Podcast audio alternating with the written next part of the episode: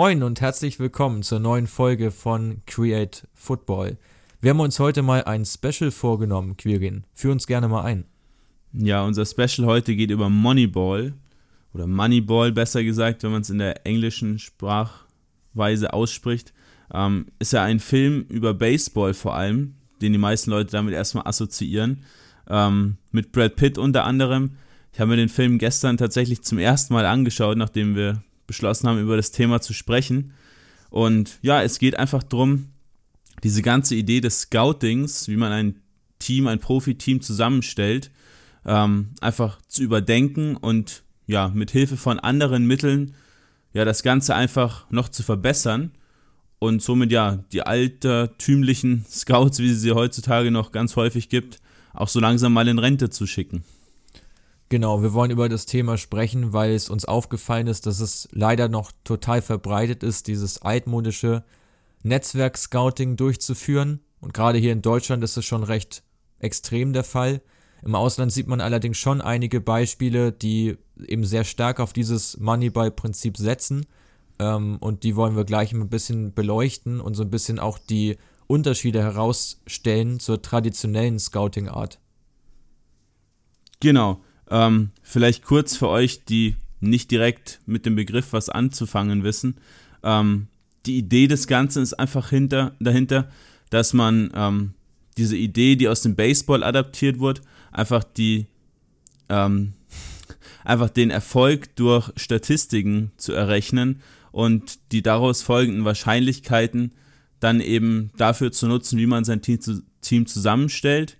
Ähm, diese Formeln und Indikatoren ähm, beziehen sich dann auf die Spieler generell, sodass man dann eben seinen ja, Transfermarkt überdenkt und Spieler holt, die eben bei anderen Vereinen vielleicht ein bisschen unter dem Radar schwimmen, aber tatsächlich Fähigkeiten haben, die wirklich gut sind und auch ja, so dieses, diesen eigenen Spielstil im Team so ein bisschen umzustellen in Richtung dessen, wie man einfach erfolgreicher spielen kann. Und dann eben am Ende versucht einfach nicht hier einzelne Topstars zu haben, sondern eine funktionierende Truppe, die dir dann Siege bringt. Genau, und das Ganze funktioniert extrem technologiebasiert, dass quasi nach Daten gesucht wird und auch eine Menge an Daten, an Big Data ausgewertet wird, um dann eben zu sehen, wo die entsprechenden Spieler sind, die eben optimal zum Verein passen würden und auch optimal zum Niveau des Vereins passen können. Und dabei, du hast, hast es eben schon angesprochen, spielt eben die Reputation überhaupt keine Rolle des Spielers. Also auch nicht, in, welcher, in welchem Verein er schon mal gespielt hat, was er für Erfolge vorzuweisen hat. Das alles wird eigentlich mehr oder weniger unter den Tisch gekehrt und es ist halt rein datenbasiert ange, angesehen. Und das ist so dieser spannende Ansatz, der mit Moneyball ja verfolgt wurde und auch jetzt eben im Fußball wird, auch wenn die Macher das dort nicht als Moneyball bezeichnen, aber ähm, unter dem Titel, denke ich, kann man es ganz gut mal beleuchten. Genau. Man muss eben dazu sagen, dass viele Spieler ähm, bei vielen Vereinen einfach nicht so richtig dazu passen. Einfach, die haben die Fähigkeiten und wissen einfach auch, wie sie die ja, zeigen sollen. Aber oft fehlt dann einfach so ein bisschen das Selbstvertrauen. Es fehlt auch dann oft das Vertrauen des Trainers in den Spieler. Ähm, und häufig werden diese Spieler dann auch positionsfremd eingesetzt oder sollen andere Dinge tun, die sie eigentlich gar nicht so gut können. Und das ist eben ein Problem des Scoutings, dass eben viele Vereine, viele Manager, viele Trainer gar nicht so, so genau wissen, wen sie da jetzt eigentlich vor sich haben, was kann der besonders gut. Und ja, dadurch kommt es dann häufig zu Missverständnissen und deswegen landen dann auch oft Spieler bei irgendwelchen Vereinen, denen sie dann eigentlich gar nicht so wirklich weiterhelfen. Genau, und das ganze Unterfangen ist ja auch ziemlich kostspielig, wenn man da Spieler verpflichtet, mit vielen und hohen Erwartungen teilweise ja auch, und diese sie dann ja einfach nicht erfüllen können und werden dann beispielsweise auf dem Flügel irgendwo eingesetzt, obwohl es eigentlich Mittelstürmer sind, nur als Beispiel. Und dann wundert man sich, warum die nicht die Leistung bringen und verkauft sie dann wieder für die Hälfte. All das sind halt so Fälle, ja, wo einfach dann auch nicht konzeptionell gearbeitet wird. Also wichtig ist natürlich bei diesem System, dass wirklich eine Vereinsführung da voll dahinter steht und es nicht, ja, bei einigen Transfers einsetzt und bei anderen nicht, weil dann hast du wieder eine Uneinheitlichkeit und äh, du hast dann einige Spieler, die unter gewissen Voraussetzungen halt gute Leistungen bringen, aber wenn ihre Positionen wieder blockiert werden, ihre Optimalpositionen, dann werden diese Spieler, obwohl sie über Daten gescoutet wurden, halt trotzdem nicht ihr Potenzial ausschöpfen können, weil das legt eben immer zugrunde, dass eben diese Position dann auch entsprechend bekleidet wird. Und dazu muss der Verein eben auch wissen, wie gespielt werden soll. Und ähm, all das wird eben dann auch wieder abgeleitet. Ja, und du hast es gerade schon gesagt, ähm, häufig läuft ja der Transfermarkt heute einfach so ab, dass irgendwelche Berater befreundet sind mit irgendwelchen Vereinspräsidenten, mit irgendwelchen Trainern. Und dann, ja, geht das immer so über die Hintertür, ja, ich habe dann einen Spieler, der ganz interessant ist für dich. Und dann ohne den Spieler richtig zu kennen, wird er dann vielleicht ein, zwei Mal gescoutet. Und dann wird er aber einfach geholt, sei es jetzt einfach, um seinem Freund dann einen Gefallen zu tun oder um noch ein bisschen kleines Handgeld hinten ähm, einzustecken. So laufen einfach viele Transfers ab und unserer Meinung nach darf es eigentlich in einem Profifußball nicht so ablaufen, weil ja, dann hast du einfach Flops vorprogrammiert. Ähm, ja, aber ganz viele, viele Manager sind einfach so in diesem System festgefahren, einfach dann auch nur in der eigenen Liga ein bisschen zu scouten. Und ja, da gibt es halt oft nicht die Spieler, die man eigentlich dann bräuchte. Und wenn es die gibt, sind die vielleicht zu teuer. Dann ja, muss man hier wieder ein bisschen Schulden machen, um den Spieler dann doch zu holen, anstatt dann einfach mal ein bisschen über den Tellerrand hinaus zu blicken. Vor allem ist das dann ja auch ziemlich willkürlich. Also ich habe jetzt ja auch, ähm, man kriegt ja auch einige Fälle so mit, dass dann quasi gewusst wird, dass beispielsweise jetzt der erste FC Köln einen neuen ähm, zentralen Mittelfeldspieler sucht. Und dann kommen natürlich alle Berater aus dem Quark und bieten ihre Spieler an. Und wenn dann jemand dabei ist, wo Köln sagt, ja, das wird vom Leistungsniveau her passen, dann kommt man vielleicht schon zusammen. Aber eigentlich ist das ja der aus unserer Sicht auch der falsche Weg, weil du musst eigentlich sehen, dass du es ja umgekehrt denkst und suchst, okay, wir suchen exakt diesen Spieler mit dem Profil und den scouten wir jetzt. Oder wir schauen einfach mal den Markt auch nach Zahlen ab und entdecken da halt ein paar Perlen, die halt auch viel günstiger sind, das kommt ja noch dazu, als, als, ähm, als klassische Bundesligaspieler, um jetzt bei dem Beispiel zu, zu bleiben. Und du entdeckst vielleicht jemanden, den du dann für eine halbe Million holen kannst und ähm, gibst ihm einfach mal die Möglichkeit, indem du ihn halt perfekt einsetzt. So, und wenn du diese Strategie eben verfolgst, dann kannst du, glaube ich, Risiko auf jeden Fall minimieren, weil du genau weißt, wie dieser Spieler funktioniert oder bei seinem Verein funktioniert hat und ähm, bist eben nicht so auf diese Willkür dann angewiesen, ob der Spieler, der dir angeboten wurde, jetzt überhaupt dieses Profil erfüllt. Wie der charakterlich auch ist, weißt du auch nicht. Also da spielen dann halt viel mehr Faktoren dann noch eine Rolle, als wenn du das vorher schon wirklich sehr exakt auswertest, wie dieser Spieler ist. Ja, genau richtig. Ähm, häufig wird das ja dann anders gesehen von diesen alteingesessenen Scouts und Trainern etc., die dann sagen, ja, aber ich habe doch so und so viel Erfahrung und so und so viel Intuition. Wird auch in diesem Film zu Beginn recht klar, in dem Moneyball-Film mit Brad Pitt, ähm, dass einfach, ja, diese, diese Scouts sich einfach auf den Schlips getreten fühlen, weil jemand da quasi ihre Autorität, ihre Intuition da untergraben will und dann eben sagt, ja, der Spieler ist doch viel besser, weil er die und die Qualitäten und Statistiken schon nachgewiesen hat. Ähm, und sie bezeichnen das dann oft so als, ja, das ist super kritisch, diesen Spieler zu holen. Dabei finde ich einfach kritischer und auch viel, ja, mit viel mehr Risiko verbunden, einen Spieler zu holen, bloß weil einer meiner Scouts meint, dass der vielleicht zu uns passt und vielleicht gut ist.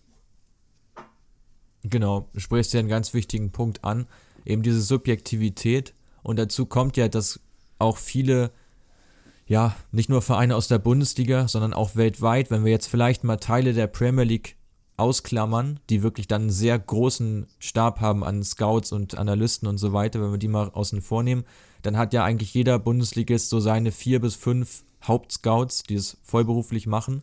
Und die decken halt auch bei weitem nicht alles ab. Also die decken wirklich einen kleinen Prozentsatz der europäischen Ligen ab, die sie wirklich auch gesichtet haben. Und fischen dann ja letztlich auch nur in diesen Bereichen. Und da fallen halt einige Ligen ja auch komplett hinten über, weil da einfach gar keiner so richtig eine Marktkenntnis von hat. Und auch das ist natürlich dann wieder ein Vorteil, wenn du das technologiebasiert machst. Du hast objektive Zahlen. Du bist also nicht auf eine Meinung angewiesen, sondern du kannst es mit Fakten unterlegen warum jetzt ein Spieler Potenzial besitzt, deiner Meinung nach oder nicht, das kannst du anhand von Zahlen belegen. Und du ja, fischt einfach noch in viel mehr Ligen und hast halt viel mehr Marktkenntnisse insgesamt. Absolut. Und ich finde halt auch, dass häufig dann diese offensichtlichen Statistiken von diesen Scouts einfach dann viel mehr betrachtet werden, zum Beispiel wie viele Tore ein Stürmer jetzt geschossen hat, ist immer noch einer der Punkte, den viele so richtig dann vor Augen haben. Und was der aber zum Beispiel für das Team leistet, wird oft gar nicht gesehen. Und ein gutes Beispiel dafür ist ja Giroud, der da beim WM-Gewinn von Frankreich, glaube ich, keinen Torschuss im ganzen Turnier hatte, aber einfach extrem viel fürs Team gearbeitet hat.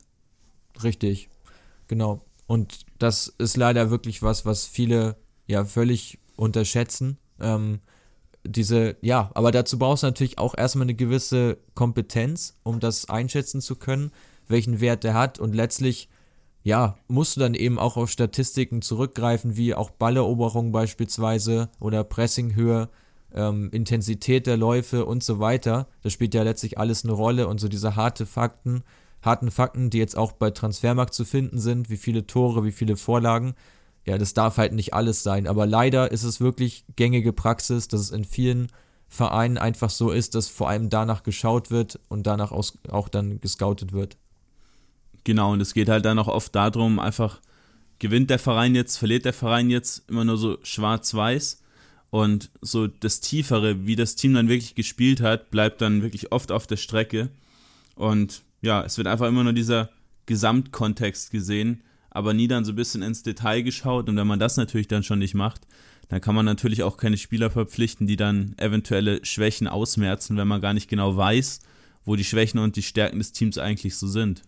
Genau, wenn man nur die Ergebnisse anschaut, dann sieht man ja nur, ja, hat funktioniert oder ist schief gegangen. Und eigentlich nur dann, wenn es schief geht, überlegt man sich die nächsten Schritte. Und dann ist ja leider dieser logische Marktmechanismus oft, dass der Trainer einfach schuld ist und der wird dann ausgetauscht und dann wird sich die Situation schon eigentlich von alleine bessern. So, und das ist ja dieser Ansatz, dass einfach komplexe Probleme eine einfache Lösung dann nach sich ziehen und man sich dann wieder wundert, warum das trotzdem nicht funktioniert. So, und das ist ja dieser ewige Zyklus, den viele Vereine so durchmachen und sich eigentlich Jahr für Jahr dann auch, ja, mal auch, mal auch sicherlich glücklich äh, dann davonkommen und mal eine gute Platzierung erreichen, aber das halt eben auch nicht wirklich von langer Hand geplant ist. Und ähm, ja, die Vereine, die wir jetzt gleich ansprechen wollen, die haben das so ein bisschen aufgebrochen und verfolgen da einen langfristigeren Ansatz. Wollen wir mal rübergehen zu den Vereinen Quirgin? Genau, wir gehen noch rüber. Einen kleinen Punkt hätte ich noch. Und zwar, ähm, häufig wird bei, von, bei Scouts etc.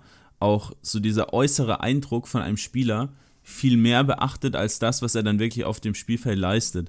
Ähm, da muss ich jetzt auch nochmal auf den, auf den Film zurückgehen wo diese Scouts zu Beginn dann so beschreiben, ja, der Spieler, der hat bestimmt nicht so viel Selbstvertrauen, weil der hat eine hässliche Freundin. Und habe hab ich dir dann auch direkt so geschrieben, dass ich mir das ähm, in dem Sinne auch fast so vorstellen kann, dass es bei den Bundesliga-Teams zum Beispiel so abläuft, dass einfach auf das Auftreten, Alter, Statur, Familienverhältnisse von solchen Spielern ähm, Wert gelegt wird, was ja im Prinzip eigentlich komplett egal sein sollte und eigentlich auch egal sein kann aber scheint dann trotzdem nicht so, nicht so zu sein und deswegen schaufeln sich da einige Vereine öfter mal ein Millionengrab, aber nicht so Brentford und Michelland. Genau, aber noch dazu ergänzend, also ich meine, der Aspekt ist ja schon nicht ganz unwichtig meiner Ansicht nach, also dieser ganze Punkt Persönlichkeit, ähm, aber er darf natürlich jetzt nicht nur darauf ähm, zurückgestuft werden, wie er nun sich gibt oder wie er nun ist, weil das sind auch alles Infos, die kannst du auch im Voraus herausbekommen und hast dann eben auch eine komplette Sicht vom Spieler, ähm, die nicht nur seine Leistungsdaten betreffen, sondern auch seine, seine Verhältnisse, aus denen er kommt und so weiter. Ist alles wichtig zu wissen bei der Integration. Insofern würde ich das gar nicht mal so als, als komplett falsch betiteln, aber du darfst halt nicht rein danach urteilen, weil das ist dann ein rein subjektiver Eindruck und es sollte schon auch eine Rolle spielen, aber aber eben nicht äh, nur aufgrund äh, dieser, dieser Basis. Das noch dazu. Ja, Brentford und Midtjylland, ich würde ähm, sagen, wir können beide ja ganz gut miteinander vergleichen oder auch auf beide jetzt Bezug nehmen, weil sie ja den gleichen Owner haben. Genau, Matthew Benham, ähm, Owner von beiden Teams, hat ja vor ungefähr 15 Jahren knapp, bisschen kürzer, vor 13, 12 Jahren circa, äh, Anteile beim FC Brentford übernommen. Die waren damals noch in der dritten Liga in England.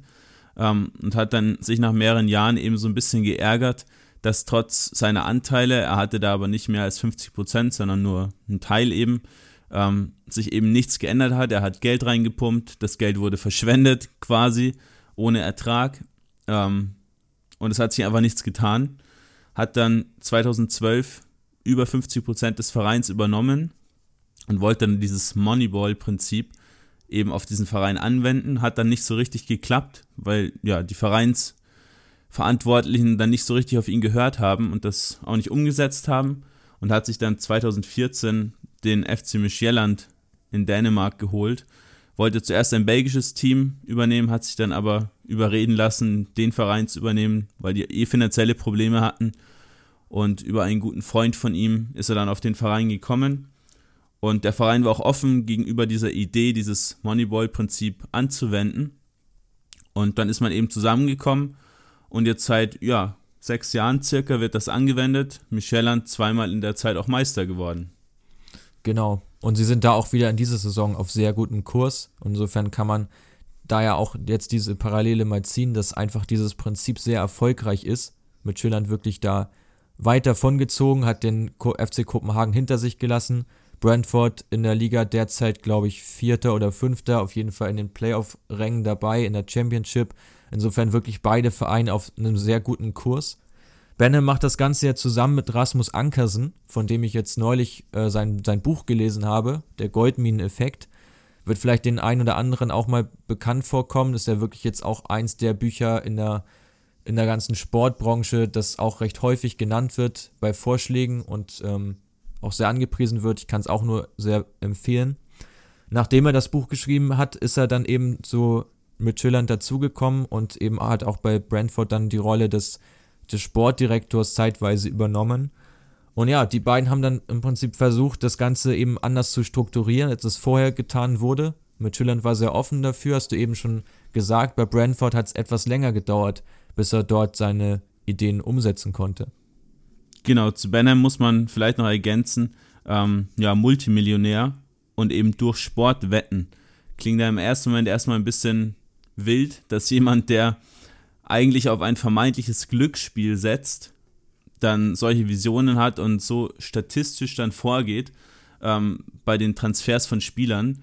Aber wenn man das ein bisschen genauer beleuchtet, sieht man, ähm, Benham hat eine Wettfabrik in London mit über 200 Mitarbeitern und ja, hat sich bei der Gründung dieser Wettfabrik eben gedacht, dass er Marktschwächen im Wettbusiness eben mit genauem Datenscouting ausgleichen kann und dann eben somit sehr, sehr große Gewinne erzielt. Ja, macht das jetzt seit einigen Jahren, hat damit, wie gesagt, sehr, sehr viel Geld verdient und hat eben ein riesiges Team, was quasi hinter ihm steht und was eben bei dem ganzen Scouting von den Spielern natürlich auch extrem wertvoll ist, weil, ja, das hat auch, auch der Präsident von Michelland gesagt, sie hatten davor einen Teilzeit-Scout und jetzt haben sie knapp 100 bis 200 Mitarbeiter in London eben sitzen, die dann eben genau die Spieler in der Preisrange dem Verein vorschlagen können, die eben benötigt werden. Und das konnte natürlich der Teilzeit-Scout davor überhaupt nicht leisten. Richtig. Und diese Firma hat ja im Prinzip auch dadurch ja solchen Profit gemacht, weil sie eben da auch ja einfach das gut einschätzen konnten und diese Statistiken eben auch so genutzt haben, dass eben viele Leute ja ihr Geld dort investieren, weil die Quoten scheinbar gut waren aus deren Sicht aber wenn du es halt genauer betrachtest und genauer reingehst, ja, dann im Prinzip haben sie es eigentlich einfach gut abgemessen. Und insofern finde ich, macht es auch da durchaus Sinn, ähm, da den Bezug herzustellen. Benham ist ja auch von, von Natur aus Fan gewesen vom FC Brentford, also sein Jugendverein. Insofern hat er so seinen, ja, seinen Traum wahrgemacht und hat da eben weitere Anteile erworben. Ähm, seit 2012 ist er da eben mit im Geschäft und hat im Prinzip dann ja angefangen, so nach und nach eben seine Philosophie in den Verein reinzutragen und quasi wirklich angefangen mit einem weißen Blatt und dann gesagt, okay, wie machen wir es anders oder welche Punkte können wir einfach besser machen als die Konkurrenz? Ja, und da sind sie relativ schnell auf den Recruitment-Prozess gestoßen ähm, und haben dann im Prinzip angefangen, wirklich sehr viele Dinge in eine ganz andere Bahn zu lenken und ganz anders zu denken als auch die nationale Konkurrenz. Ja, genau. Also gerade jetzt in, in Dänemark, Kopenhagen und Brøndby, die hatten vor einigen Jahren und auch jetzt immer noch knapp doppelt so hohen Etat wie Michelin, also knapp 15 bis 20 Millionen, Michelin ungefähr mit 7 Millionen ähm, am Start. Ist natürlich dann schon schwierig in solchen Ligen, wo dann vermeintlich auch alle Spieler, die irgendwas können, alle möglichen Dänen, dann zu den beiden Top-Vereinen Brøndby und Kopenhagen gehen, dann da irgendwas auszurichten, aber dann trotzdem zweimal Meister geworden. Jetzt, du hast gesagt, dieses Jahr wieder auf dem besten Weg dorthin. Ja, da muss man einfach irgendwas anders machen, indem man einfach anders scoutet, andere Spieler holt und eben auch seine, seine, seinen Spielstil umsetzt. Ähm, Benham hat unter anderem herausgefunden, dass knapp ein Drittel aller Tore, die ein, ein Verein schießt, über Standards erzielt werden. Und dementsprechend hat man sich dann auch darauf fokussiert, eben über Standards viel, viel gefährlicher zu werden.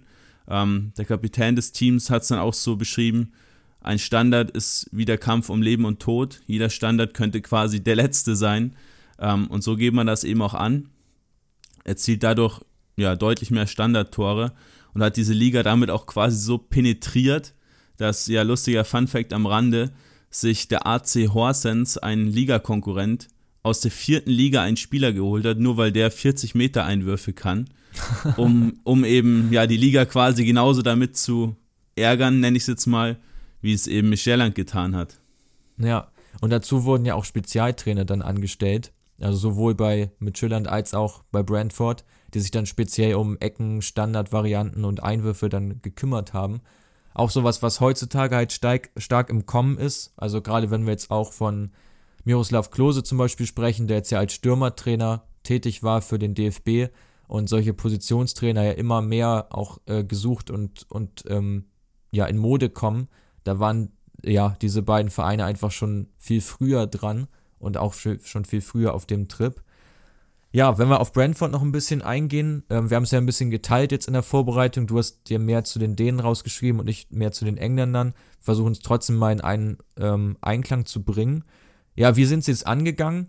Ähm, sie haben im Prinzip gesagt, okay, wir haben eine Jugendakademie, die kostet uns anderthalb Millionen pro Jahr, was ja auch jetzt erstmal gar nicht mal so viel erscheint, aber aus ihrer Sicht war das Geld, was man einsparen kann, weil sie ja durch die Konkurrenz in London, Brentford ist ja ein Verein aus einem Stadtteil von London, hat somit ja Konkurrenz wie Chelsea, Arsenal, West Ham unter anderem, dazu noch einige weitere Championship-Vereine, ähm, Watford auch noch auf dem Eck. So, das bedeutet, die besten Jugendspieler werden denen sowieso früher oder später weggekauft. Und meistens sogar noch bevor sie zu den Profis kommen. Insofern hat man sich überlegt, die Mannschaft einfach oder die Akademie eigentlich komplett zu schließen, also alle Jugendmannschaften auszusparen und dafür ein neues B-Team einzusetzen, wo dann eben die Spieler rein, reinkommen, die noch nicht bereit sind für die erste Mannschaft, aber eben großes Potenzial mitbringen und beispielsweise aussortiert wurden von anderen größeren Vereinen. Ja, genau, dieses B-Team, wir haben vorhin schon in der Vorbesprechung kurz drüber gesprochen, die sind auch in keiner Liga. Also da gibt es ja in, in, England diese Premier League 2, wo einige Jugendteams dann spielen ähm, von den Premier League Teams. Also auch dann eigentlich U23-Mannschaften. Ähm, aber da hat man sich eben entschieden, nicht reinzugehen. Und somit ist man keiner Liga angehörig und bestreitet dann aber jede Woche, alle zwei Wochen einfach Testspiele gegen alle möglichen verschiedenen Teams, sodass man gegen gefühlt jedes Spielsystem öfter mal spielt dass man gegen verschiedene Spielertypen, gegen mal gegen Spanier, mal gegen Skandinavier, einfach, dass man so diese ganze Bandbreite, was es so gibt auf der Welt, ähm, einfach gespielt hat sozusagen, um sich da eben auch weiterzuentwickeln, weil wenn du immer gegen den gleichen Gegner spielst, gegen den gleichen Gegner spielst, in England sind ja auch die Spielanlagen häufig ähnlich, ähm, dann ja, bildest du dich natürlich auch nicht weiter. Dazu kommt, denke ich mal, dass sie dadurch auch testen wollen, inwieweit die Leistungsfähigkeit der Spieler soweit stimmt, weil sie es dann immer neu ins Verhältnis setzen können zu anderen Vereinen. Ich glaube, das steckt auch so ein bisschen dahinter. Ja, in diesem B-Team Spieler zwischen 16 und 21 Jahren im größten Fall. Die meisten sind zwischen 17 und 18. Ähm, und dazu kommt, dass sie extrem dicht am A-Team auch dran sind, auch ständig mit denen zusammen trainieren, mindestens die Hälfte der Trainingseinheiten auch gemeinsam haben, dann mit der ersten Mannschaft. Insofern da auch das Niveau sehr gut kennenlernen und quasi, ja, wie so ein, eigentlich viel mehr als eine zweite Mannschaft, eigentlich wie so eine, wie so eine Ersatzmannschaft ähm, fungieren, wie so eine Schattenmannschaft, die aber dann schon da ist. Ja, für diese Mannschaft werden auch extrem viele Spieler dann gescoutet und auch viele verpflichtet, die erstmal dann ins B-Team kommen, um zu sehen, inwieweit sie schon reif sind für die A-Mannschaft und können dann eben hochgezogen werden, wenn sie das Niveau erreichen. Insofern wird da auch mit viel Fantasie gearbeitet und viel mit dem Wert des Potenzials auch ähm, gearbeitet. Genau. Ähm, ja, wichtig sind natürlich da auch Spätentwickler.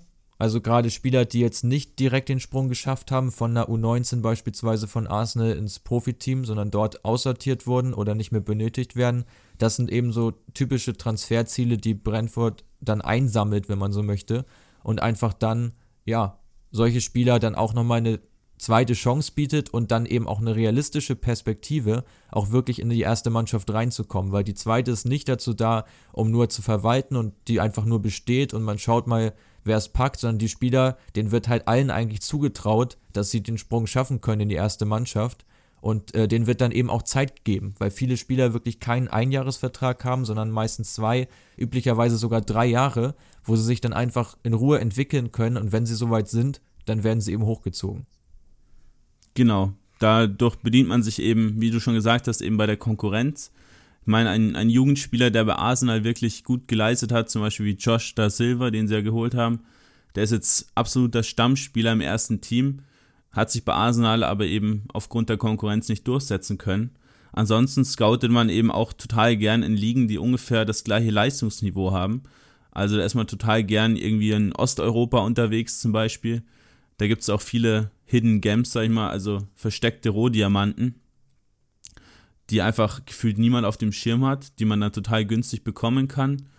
Und eben auch in den unteren Ligen in England. Also Ollie Watkins ist da ein Beispiel, den sie da geholt haben, ähm, aus Exeter.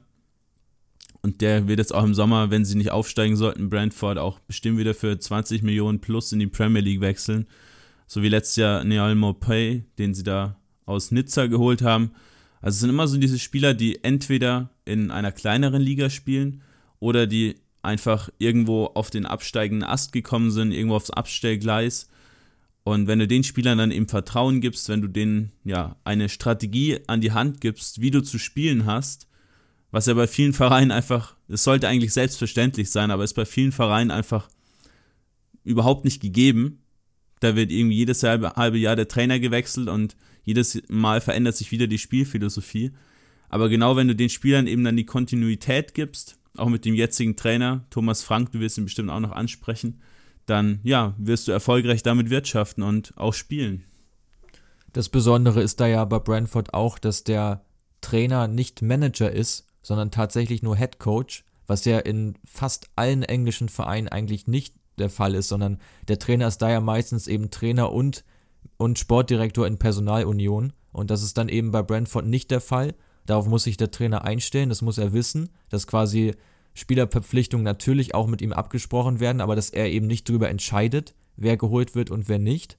Und er muss sich eben dieser Vereinsphilosophie unterordnen und eben auch den Daten ein Stück weit unterordnen. Wenn das gegeben ist, nur dann wird eben ein Trainer auch nur verpflichtet und sofern er damit nicht mehr einverstanden ist oder einen anderen Weg gehen möchte, dann dann wird er das tun, aber dann eben ohne den Verein.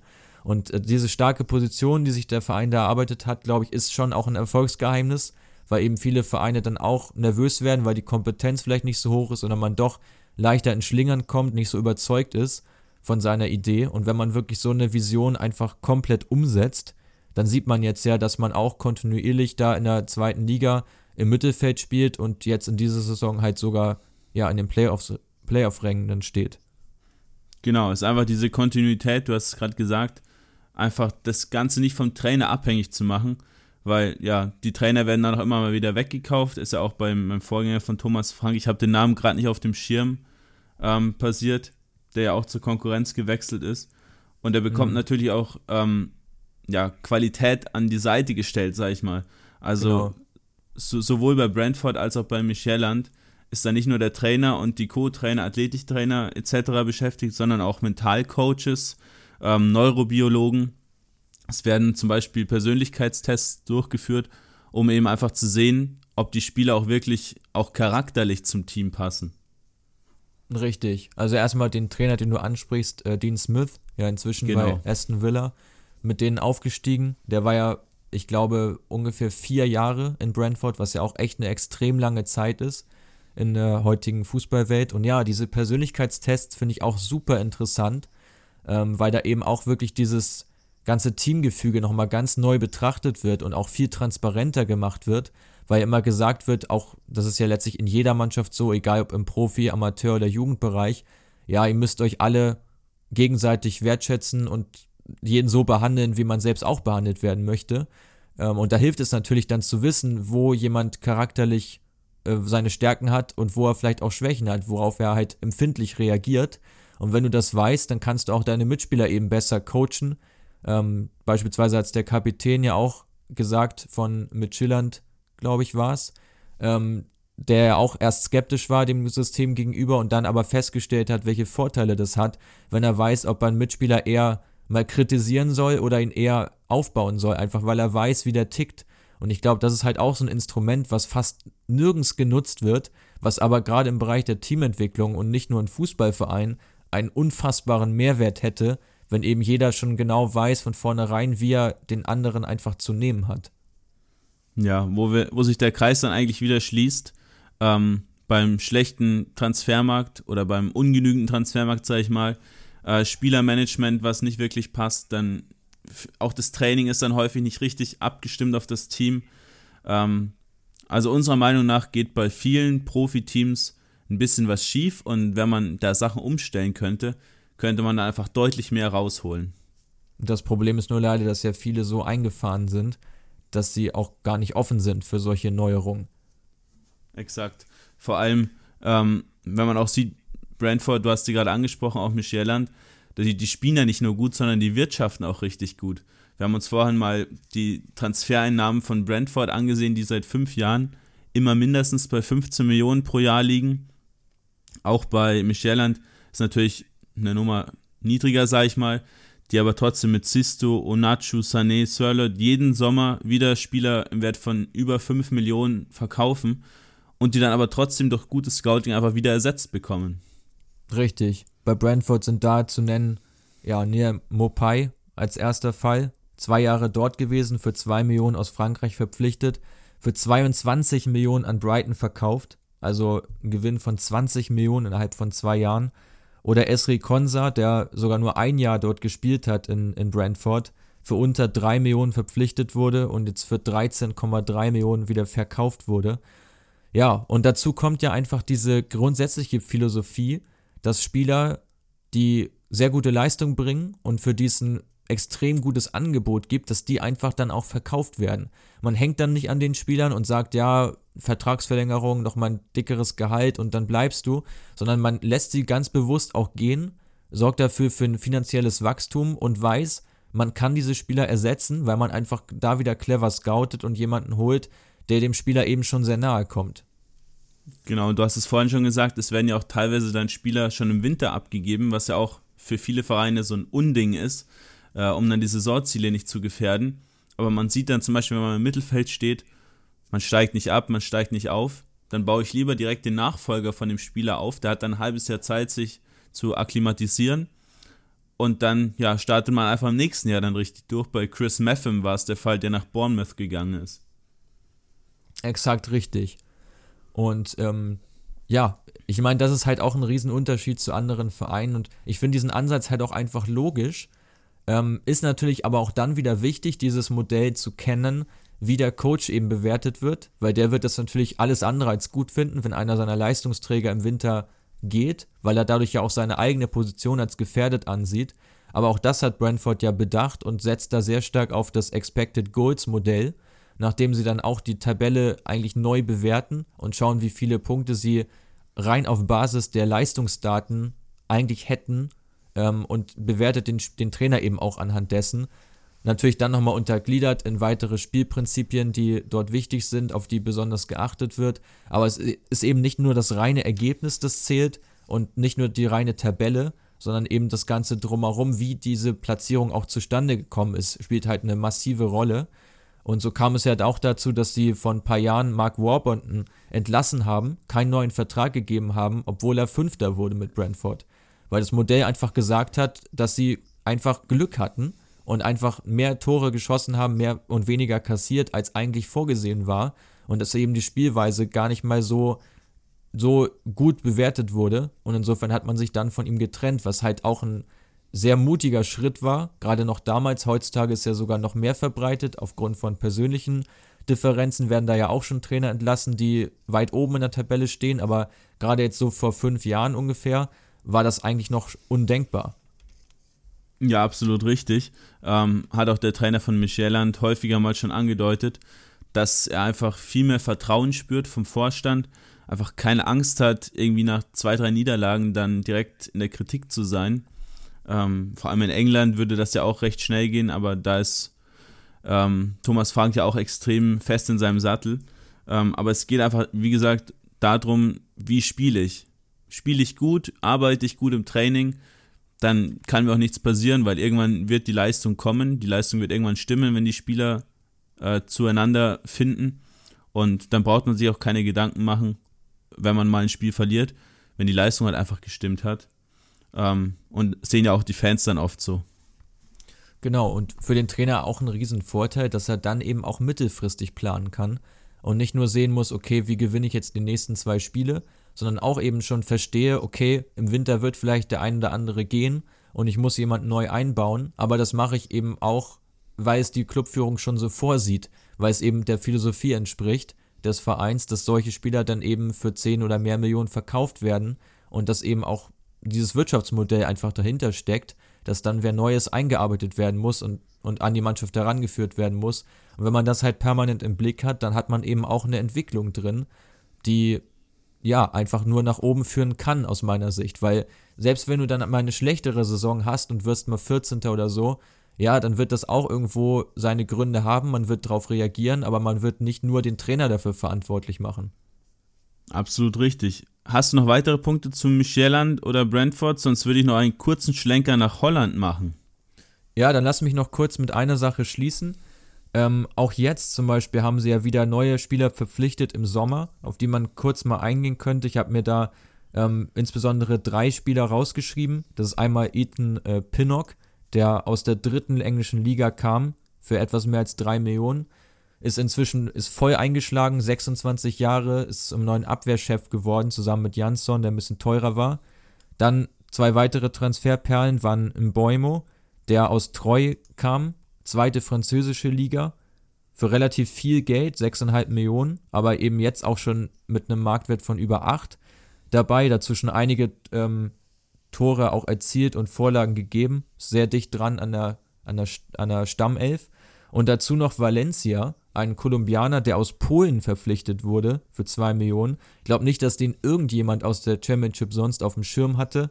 Auch der ist halt wirklich sehr gut eingeschlagen. Und das zeigt halt auch wieder, dass diese Spieler, die geholt werden, auch bedingungslos erstmal eingesetzt werden, um sich zu akklimatisieren. Und man nicht gleich sagt, ja, muss man mal sehen, ob der sich durchsetzt, sondern die werden dann auch wirklich verpflichtet, weil sie einen sportlichen Wert haben sollen und den auch eben ausschöpfen sollen. Und das zeigt halt dann auch wieder dieses Vertrauen. Dazu Brentford B, wir haben es vorhin schon mal kurz angesprochen, ähm, für die ja auch sehr intensiv gescoutet wird. Auch dort haben es jetzt wieder vier Spieler geschafft, ähm, auf mindestens fünf Startelf-Einsätze zu kommen, was aus meiner Sicht auch wirklich ein sehr guter Wert ist für Spieler, die eigentlich nur für die zweite Mannschaft eingeplant waren, aber denen man eben zutraut, eben mehr zu erreichen. Das sind dann Spieler zwei aus Dänemark, ein Engländer mit Drew Yearwood, der aus Southend kam, und eben mit ähm, einem Tschechen, äh, 19 Jahre, der aus der U19 von Slavia Prag kam, also wirklich sehr innovativ wieder gescoutet. Und man sieht es, gerade wenn sich diese Spieler jetzt entwickeln, sind da eben enorme Gewinnspannen auch möglich.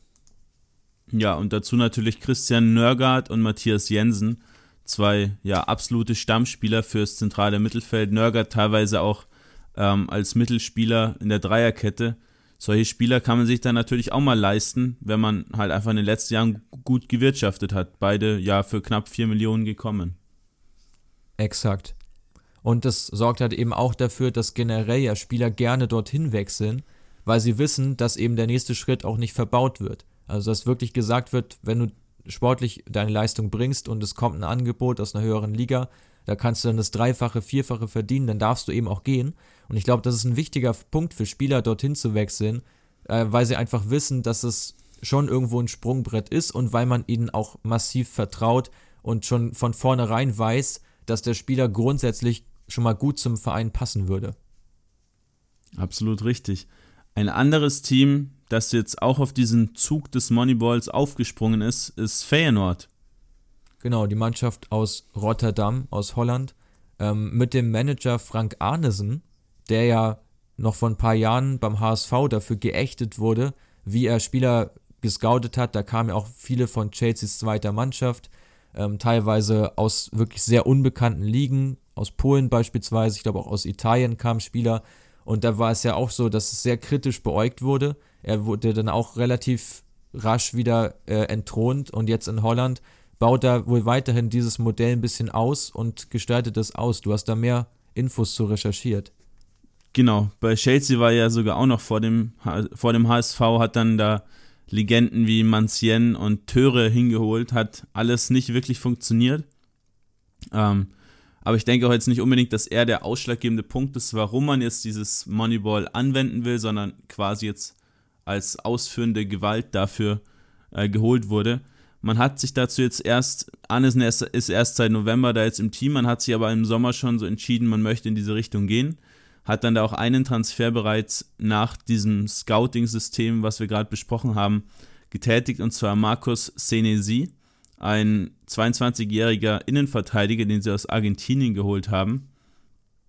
Ähm, hatte einige Anlaufschwierigkeiten zu Beginn, aber ist jetzt absoluter Stammspieler, ist nur 1,85 groß, vielleicht nicht gerade ja, das Beste für einen Innenverteidiger, aber hat schon einige Einsätze bei seinem Stammclub San Lorenzo bekommen war der absoluter Stammspieler in der Saison 18, 19 ähm, und hatte da jetzt, ich habe mir die Statistiken angeschaut, in keiner Statistik überragende, äh, überragende Werte, aber hatte wirklich überall einen sehr, sehr guten Wert. Da war dann Lisandro Martinez, der ja von Ajax schon verpflichtet wurde und zurückverliehen nach Argentinien, meist noch ein bisschen besser, aber ist natürlich auch ja, schon viel bekannter und auch, auch höher in, in der Wertigkeit, sag ich mal aber sonst zwei Tackles, 2,2 Ballgewinne, 5,5 Klärungsaktionen pro Spiel.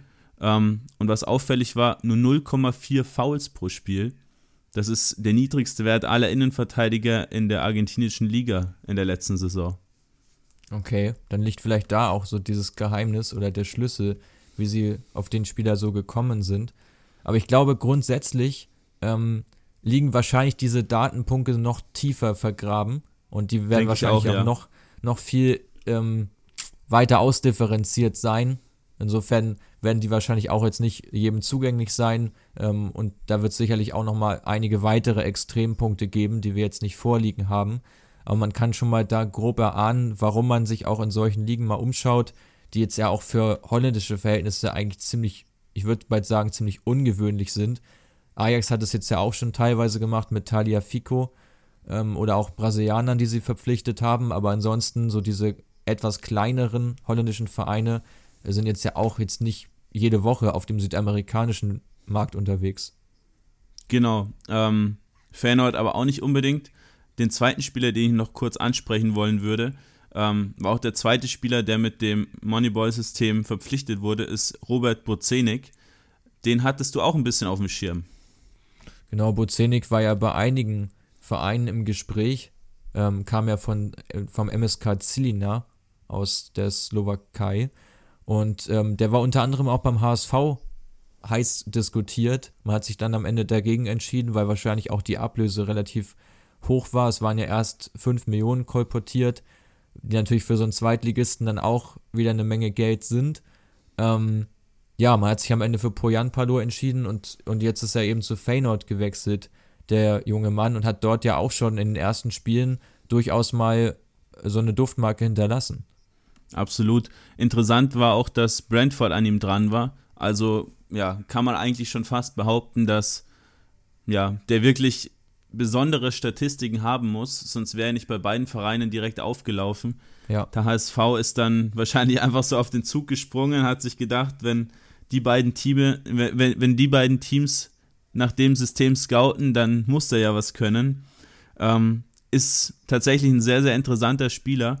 1,88 groß, 81 Kilo ähm, und einfach so ein richtiger Brecher da vorne drin. Ihm fehlt vielleicht ein bisschen ja, die Körperlichkeit, aber durch die Größe äh, kann er das natürlich super ausgleichen. Soll er den schwer verletzten Jürgensen ersetzen und hat dann da auch nach dem Abgang von Sam Lammers nach China eigentlich gar keine Konkurrenz mehr. Ähm, man kann ihm so ein bisschen wie Lewandowski oder Piontek vergleichen. Aber dieser große Stürmer, der ist jetzt nicht besonders schnell. Er ist schon wirklich schnell, aber jetzt nicht so der Sprinter-Typ. Ähm, aber er hat eben Tempo, hat den Körper und eben auch, wie wir schon öfter mal gesagt haben, bei diesen osteuropäischen Spielern diesen absoluten Killerinstinkt. Ähm, und hat in seiner Premierensaison auch 13 Tore in 32 Spielen in der Slowakei. Ja, in seiner Premierensaison, aber in dieser zum Beispiel sah das ja gar nicht mal so gut aus. Also 16 Startelf-Einsätze, drei Tore, vier Vorlagen, bis er dann nach Holland ähm, also kam. Das ist ja jetzt auch noch nicht so, ja, so eindrucksvoll, aber man zeigt, das zeigt halt einmal mehr, dass eben auch andere Faktoren des Stürmerspiels da eine große Rolle spielen, was ihm auch zugetraut wird. Ähm, in Zukunft ist er auch erst 20 Jahre alt ähm, ja, scheint eben eine ganze Menge zu sein. Und ja, man muss sich natürlich auch wieder fragen, wie solche äh, Sachen dann an die Medien gekommen sind, weil es da ja schon auch ein bisschen diskutiert wurde, wie beispielsweise auch der HSV auf ihn dann gekommen ist, weiß man jetzt nicht so hundertprozentig. Aber ja, die Tatsache, dass einfach beide da ähm, oder Brentford und Feyenoord eben da so großes Interesse dran hatten und letztlich ja auch mit 4 Millionen eine recht hohe Ablösesumme gezahlt haben, finde ich, für einen Spieler aus der Slowakei ähm, bei einem Marktwert von einer Million, zeigt ja im Prinzip, dass da eben einfach großes Potenzial besteht. Und ja, ich meine, dann sind die 4 Millionen halt auch nicht mehr viel. Der ist jetzt 20, gibst du ihm zwei Jahre, indem er Stammspieler ist bei Feyenoord, dann kann man ihn da auch für 12 oder 15 Millionen weiterverkaufen. Genau, er hat halt einige Fähigkeiten, die jetzt nicht so viele Stürmer ineinander vereinen, sage ich mal. Also einfach diese Größe, mit der er dann den Verteidiger eben blocken kann. Er wird da einfach nicht weggeschoben, sondern er kann sich da eben ja dagegen stemmen. Und im Strafraum, das haben halt nicht viele Spieler, das kannst du auch nicht lernen. Das sind einfach diese Laufwege, die du haben musst, um einfach früher am Ball zu sein wie der Verteidiger. Das ist einfach dieses berühmte Näschen, von dem man so oft spricht. Ähm, ja, kann einfach nicht trainiert werden. Und was bei ihm recht typisch war, der Ball wird über Außen gespielt, Häufig, wird, häufig lässt er den Ball tropfen, dann wird der Ball über außen gespielt. Er setzt sich ins Zentrum ab. Verteidiger stellt ihn, aber er kann den Verteidiger eben ein bisschen wegdrücken, geht dann einen Schritt in die andere Richtung. Verteidiger geht mit, aber er hat eben dieses Näschen und weiß, okay, jetzt ziehe ich wieder mit Tempo auf den kurzen Pfosten, hat dann eben den Vorsprung und ist dann eher am Ball und kann das Tor schießen. Ähm, ja, und das sind einfach Fähigkeiten, ja, wenn du die hast als Stürmer, kannst du ganz ein großer werden. Und deswegen der Vergleich mit Lewandowski ist vielleicht ein bisschen zu hoch gegriffen momentan noch. Aber einfach diese, ja, diese Spielweise, die er hat, gepaart mit diesem ruhigen Abschluss, den, ja, wie gesagt, viele osteuropäische Stürmer einfach haben, ähm, ja, das alles verknüpft, kann eigentlich nur positiv enden. Und die Tatsache, dass dann Feyenoord seinen Konkurrenten Sam Lammers dann auch noch abgegeben hat und jetzt quasi mit einem Stürmer die komplette Rückrunde bestreiten muss, zeigt ja eigentlich auch, dass man da komplettes Vertrauen in ihn hat. Genau. Und das ist ja einerseits mutig vom Verein und andererseits finde ich das eben so bemerkenswert, weil es eben wieder dieser Ansatz ist. Du holst jemanden im Winter, baust ihn schon mal auf als ja, als Nachfolger und schenkst ihm eben dann auch das Vertrauen, dass er auf jeden Fall jetzt ein, wichtige, ein wichtiges Puzzleteil ist und nicht mal dahin kommt, um mal zu schauen, wie es da so ist, sondern um wirklich auch sofort einen sportlichen Wert zu haben. Und diese ganzen Perspektivtransfers, die sonst immer so betitelt werden, ja, werden damit so ein bisschen außer Kraft gesetzt. Du holst einfach Leute, denen du zutraust, spätestens äh, ab Sommer dann eben die entscheidende Rolle einzunehmen oder jetzt im Fall von Bozenik eben sofort. Und ich glaube, das ist halt auch ein, ein interessanter, interessantes Learning, könnte man sagen, für viele andere Vereine, dass so eine Philosophie eben auch, ja, auch sehr, sehr zielführend ist, wenn man eben den Spieler sofort braucht. Ja, sehe ich genauso. Ähm, bevor wir zum Ende kommen, ich weiß nicht, ob du noch weitere Punkte hast, aber würde ich vielleicht gerne noch mögliche Gefahren des Moneyballs ansprechen. Wir haben jetzt ja diese Art des Scoutens eigentlich komplett in den Himmel gelobt. Wir stehen auch beide total drauf, um ehrlich zu sein. Ähm, aber siehst du irgendwelche Gefahren, dass man zum Beispiel das Herz eines Vereins so ein bisschen entfernt, sag ich mal, weil du zum Beispiel wie jetzt bei Brentford ähm, keine Spieler mehr aus der eigenen Jugend hochziehen kannst oder dass zum Beispiel die Statistiken aus anderen Ligen nicht ganz so aussagekräftig sind, wie man sie sich eigentlich vorstellen würde? Ja, spannender Aspekt. Finde ich auch gut, dass, dass wir da nochmal drüber sprechen, über mögliche Gefahren. Ähm, ich sehe da eigentlich mehrere Punkte. Du hast jetzt einige schon, schon angesprochen und ich weiß jetzt auch gar nicht mehr, womit ich anfangen soll. Ähm, also erster Punkt ist, denke ich, sicherlich Punkt Jugendarbeit, dass du da einfach niemanden hast in der U19 oder in der U17, ähm, kann schon zum Problem werden. Ist, denke ich, auch nicht überall so umsetzbar. Und ich glaube, dass das halt auch ganz stark davon abhängt, wie deine Konkurrenz gerade so aufgestellt ist. Also wo du deinen Verein hast, wie der aufgestellt ist, wie die Infrastruktur ist und so weiter. Ähm, ob das sinnvoll ist oder nicht, das sei wirklich mal dahingestellt. In, Im Fall von Brentford war es einfach so, dass diese Strategie so verfolgt wurde und auch letztlich ja jetzt positiv ausgegangen ist oder ausschaut. Wie das in fünf Jahren ist, wird man dann sehen. So, sie tun natürlich nicht viel dafür, dass der englische Nachwuchs jetzt entwickelt wird, sondern im Prinzip werden ja nur Spieler geholt, nochmal verbessert und dann wieder verkauft, wie so, ein, wie so eine Aktie beispielsweise, könnte man das sehen. Und damit sind wir auch beim Punkt Menschlichkeit. Und da würde ich gerne was zu sagen und dann kannst du auch mal deine Meinung dazu abgeben. Weil ja in diesem, das größte, der größte Kritikpunkt an dem ganzen Modell ist ja eigentlich, dass der Spieler immer noch ein Mensch ist und eben auch von gewissen Faktoren abhängt. Also Punkt 1, setzt der Trainer auf mich. Wenn du die Vereinsphilosophie so auswählst, dass dein Trainer danach arbeitet, kann man es mit Ja beantworten. Ist aber leider an vielen Orten auf dieser Welt nicht der Fall. Insofern ein Kriterium, was einfach wichtig ist. Punkt 2 ist dann Selbstvertrauen. Wie gehst du damit um, wenn es jetzt mal drei Spiele nicht gut läuft und du vielleicht auf die Bank versetzt wirst? Kannst du dann noch deine volle Leistungsfähigkeit abrufen? Ähm, und der dritte Punkt ist dann eigentlich so der generelle Verlauf der Saison, wie auch die Mannschaft dann miteinander interagiert. Wenn du natürlich schon vorher darauf achtest, welche Persönlichkeiten du drin hast, kannst du es leicht steuern und trotzdem kann das Ganze eine Gruppendynamik annehmen, die du einfach so nicht, nicht hast kommen sehen. Wie siehst du das? Ja, sehe ich ähnlich, wobei man ja sagen muss, das kann ja bei jedem Verein so kommen. Und ich finde, wenn du im Vorhinein, wie wir gesagt haben, mit Persönlichkeitstests etc. arbeitest, und den Spieler einfach genauer kennenlernst, als ihn andere Vereine kennenlernen, die einfach jetzt wegen Beziehungen den Spieler holen. Ähm, du weißt einfach genauer, was du bekommst. Sei es jetzt spielerisch, sei es menschlich, sei es was auch immer.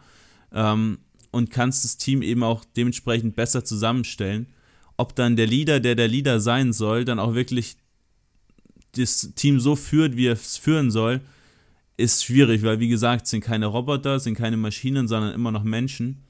Ähm, aber nichtsdestotrotz finde ich, dass die positiven Dinge dieses Prinzips die negativen absolut überwiegen. Sehe ich auch so.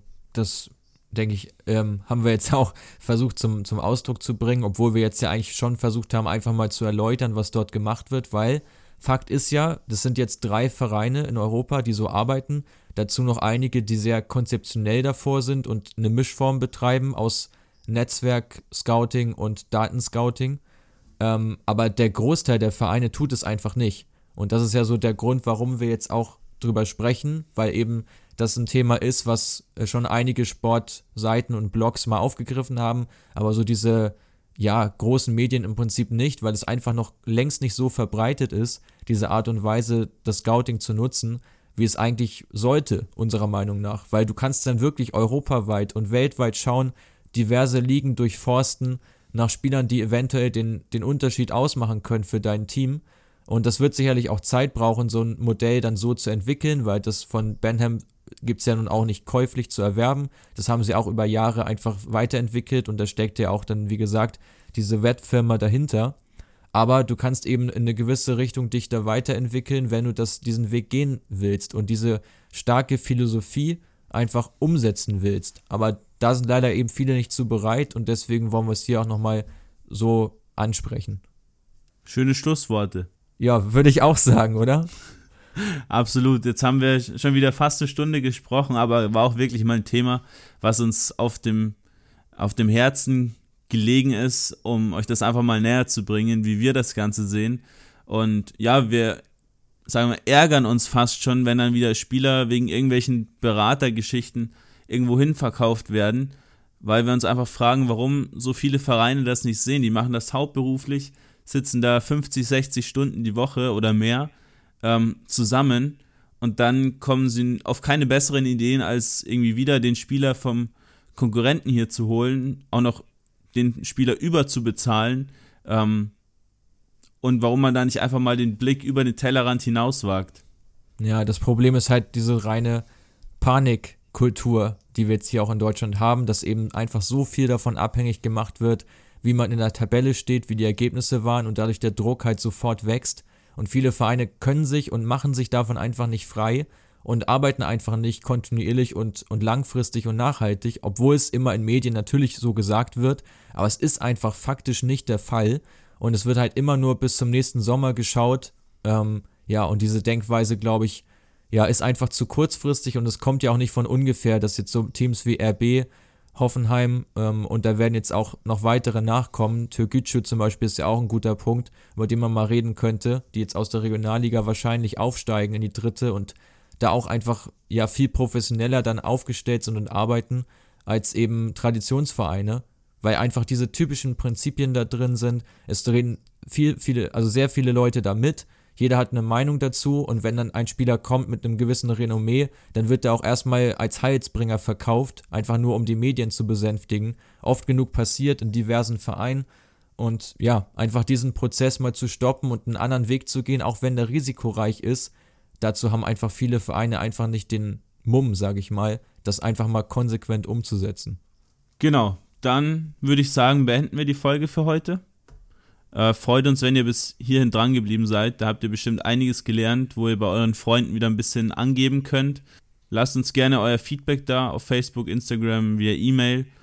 Und sonst hören wir uns dann nächste Woche wieder und sehen dann mal, in was für Zeiten des Coronaviruses wir uns dann bewegen und über welche Themen wir denn dann so sprechen können, wenn der Fußball jetzt erstmal stillsteht.